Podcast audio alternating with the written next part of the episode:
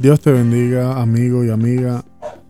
Gracias por darnos esos minutos, ¿verdad? Para escuchar esta reflexión donde yo sé que te identificarás. El tema de hoy es Deja que Dios pinte tu historia. Qué hermoso, ¿verdad? Qué hermoso. Como Dios no tiene ya el camino trazado para cada uno de nosotros, ¿no? Oramos. Magnífico Dios y Padre Celestial, te damos gracias esta noche maravillosa, Señor. Una noche, Señor, donde vamos a recibir palabra y bendición de parte tuya, Dios. Te pido, Señor, que esta reflexión de esta noche, las personas que están escuchando se identifiquen y sepan este propósito, Señor amante y Padre Celestial, gracias por tu misericordia, por tu amor, por tu bondad. Sabemos que estás en medio nuestro. Estás en nuestra casa, en nuestro trabajo, en nuestro vehículo, en todas partes, Señor. Y qué bueno es reconocer que siempre estarás aquí.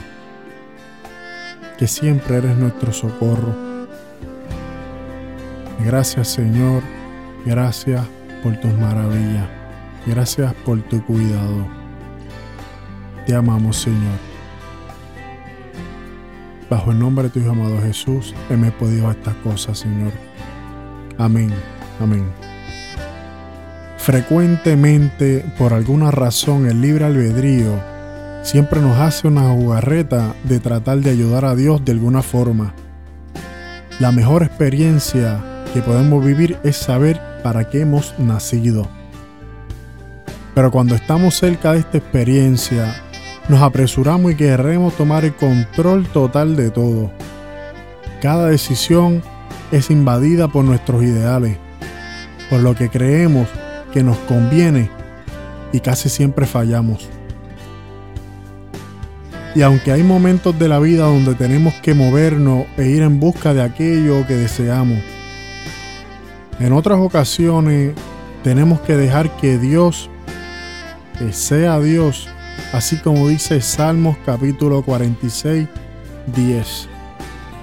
Estad quieto y conoced que yo soy Dios. Ser exaltado entre las naciones, enaltecido seré en la tierra. Imagínate que estamos en un taller de artes visuales frente a un gran pintor y la primera clase nos da un lienzo en blanco donde se nos invita a pintar nuestra historia de vida. Pero nos dan dos opciones. Pintarla a nuestra manera o dejar que el artista por excelencia dibuje las líneas de nuestra historia. ¿Qué harías tú? Seguramente me diría que dejarías al pintor hacer su gran obra de arte contigo pero cuando comienza el pintor a utilizar colores y formas, querrás dirigirlo a como quieres que dibuje tu vida. Pero Jesús, el artista perfecto, sabe cuáles son los matices adecuados para pintar cada día de nuestra vida. Sin embargo, Dios siendo caballeroso, nunca va a hacer algo que no permitamos. Pero mientras más querramos hacer nuestra voluntad, más se tardará en corregir los errores. Dejemos que su diseño se lleve a cabo a la perfección, sin intervención humana. Recuerda, hay Dios. No necesita ayuda nuestra. Aprende a vivir en completa dependencia de Él y no trate de buscar la manera de ayudarlo. Todos pasamos por diferentes procesos. Las comparaciones no nos llevan a ningún lado. Él tiene un diseño perfecto para cada uno. Confía y espera con certeza de que Él nunca faltará a su palabra. Lo que prometió, lo va a cumplir. Deja que Dios pinte tu historia.